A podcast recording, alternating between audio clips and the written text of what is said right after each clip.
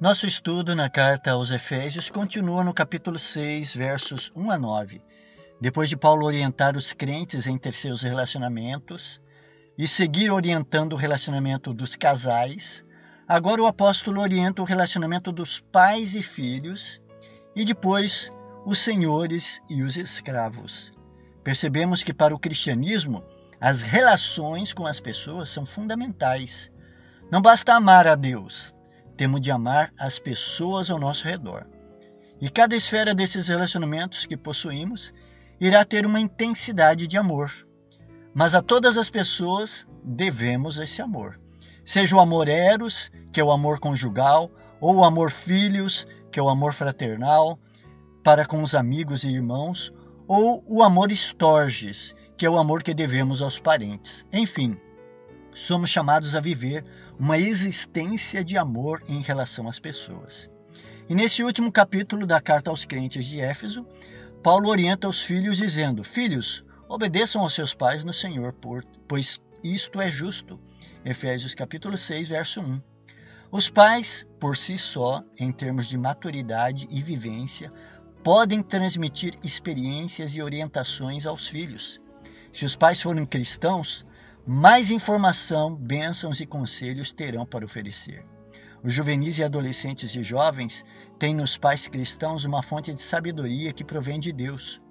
O livro Patriarcas e Profetas afirma o seguinte: os pais têm direito ao amor e respeito em certo grau que a nenhuma outra pessoa é devido. O próprio Deus, que pôs sobre eles a responsabilidade pelas almas confiadas aos seus cuidados, ordenou que durante os primeiros anos da vida estejam os pais em lugar de Deus em relação aos seus filhos. E aquele que rejeita a lícita autoridade de seus pais, rejeita a autoridade de Deus. Patriarcas e Profetas, página 216, parágrafo 3. Mas a ordem de Paulo para obedecer aos pais não é absoluta. Quando as ordens dos pais contrariam os mandamentos de Cristo, então, embora seja doloroso esse pensamento, os filhos devem obedecer a Deus e deixar com Deus as consequências.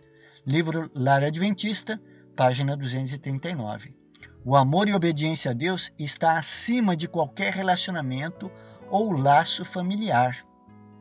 Por outro lado, o conselho da Bíblia aos pais é: não provoquem os seus filhos a ira, mas tratem de criá-los na disciplina e na admoestação do Senhor.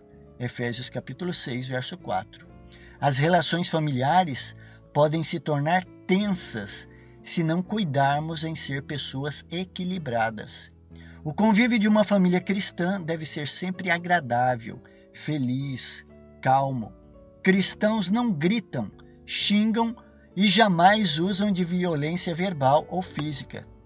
Mesmo os pais, para com as crianças menores, a qual o texto que acabamos de ler, que diz que os pais são colocados no, lugares, no lugar de Deus em relação às crianças menores. Mesmo os pais não podem abusar, usando de gritaria, xingamentos, violência verbal ou violência física.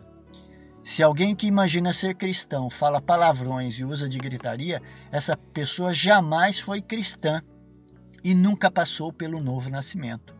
Pais cristãos são mansos, calmos e controlados. É nesse exemplo que eles são indicados como estando no lugar de Deus em relação à educação dos seus filhos. Isso pode ser difícil em meio à rotina e trabalhos do dia a dia mas somos chamados a viver assim, com mansidão, com agradabilidade, felicidade e calmaria. O livro A Fé pela Qual Eu Vivo diz assim: Quando as crianças perdem o domínio próprio e dizem palavras exaltadas, o silêncio fará mais no sentido de produzir arrependimento do que qualquer palavra que possa ser dita. Satanás se agrada quando os pais irritam os filhos ao falarem palavras ásperas e iradas, que a sua serenidade auxilia a restaurar neles o ânimo. Livro A Fé pela Qual Eu Vivo, página 265. Alguns pais provocam muita agitação por sua falta de autocontrole. Em lugar de pedirem bondosamente aos filhos que façam isto ou aquilo, ordenam com ira tendo ao mesmo tempo nos lábios uma censura, reprovação que as crianças não mereceram.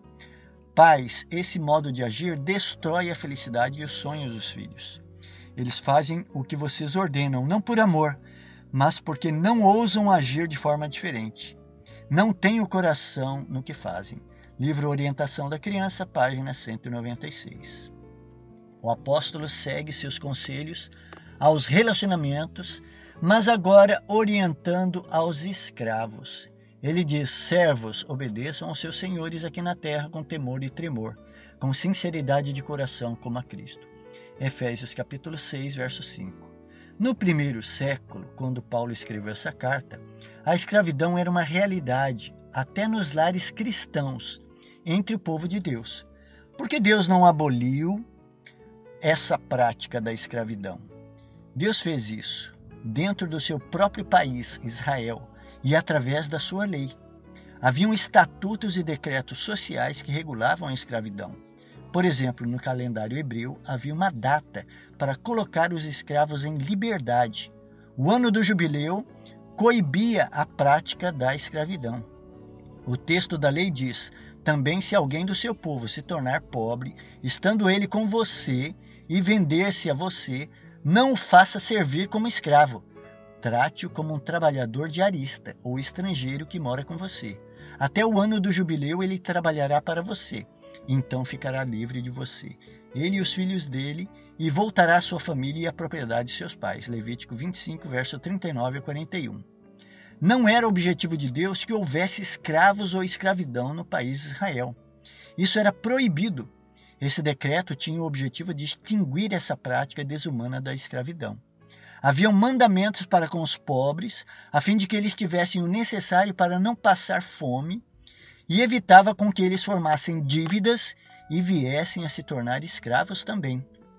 Na antiguidade, não havia direitos ao cidadão, e a lei de Deus nos estatutos civis veio para garantir esses direitos. Havia lei que garantia que estivessem na lavoura e deveriam permitir que os pobres entrassem ali na lavoura e se alimentassem. Assim, os pobres evitavam dívidas e garantiam a sua liberdade para trabalhar e uma oportunidade para mudar o seu destino.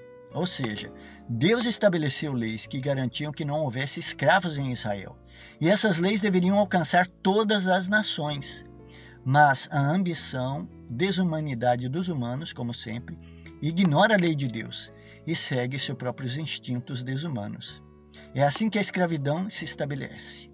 Quando o apóstolo Paulo aconselha os escravos, sirvam de boa vontade, como se estivessem trabalhando para o Senhor e não para pessoas, e aconselha também os senhores dos escravos: façam o mesmo com os servos, deixando as ameaças, sabendo que o Senhor, tanto deles como de vocês, está no céu.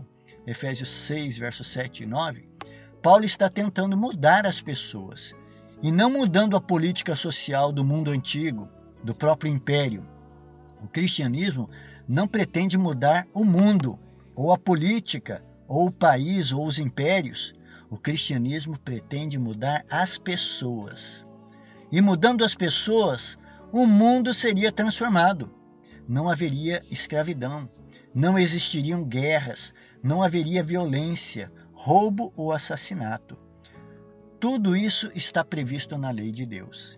Se a humanidade obedecesse a lei e os mandamentos de Deus, nosso mundo seria um lugar muito melhor. Vamos fazer uma revisão dos principais pontos de nosso estudo.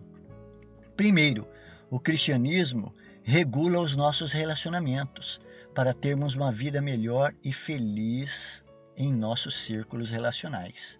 Segundo, o relacionamento dos filhos deve ser de obediência e submissão aos pais, que são mais experientes. Terceiro, os pais devem educar os filhos com amor e mansidão. Quarto, se a lei de Deus fosse obedecida, a sociedade humana, em todas as épocas, teria experienciado uma existência melhor em nosso planeta.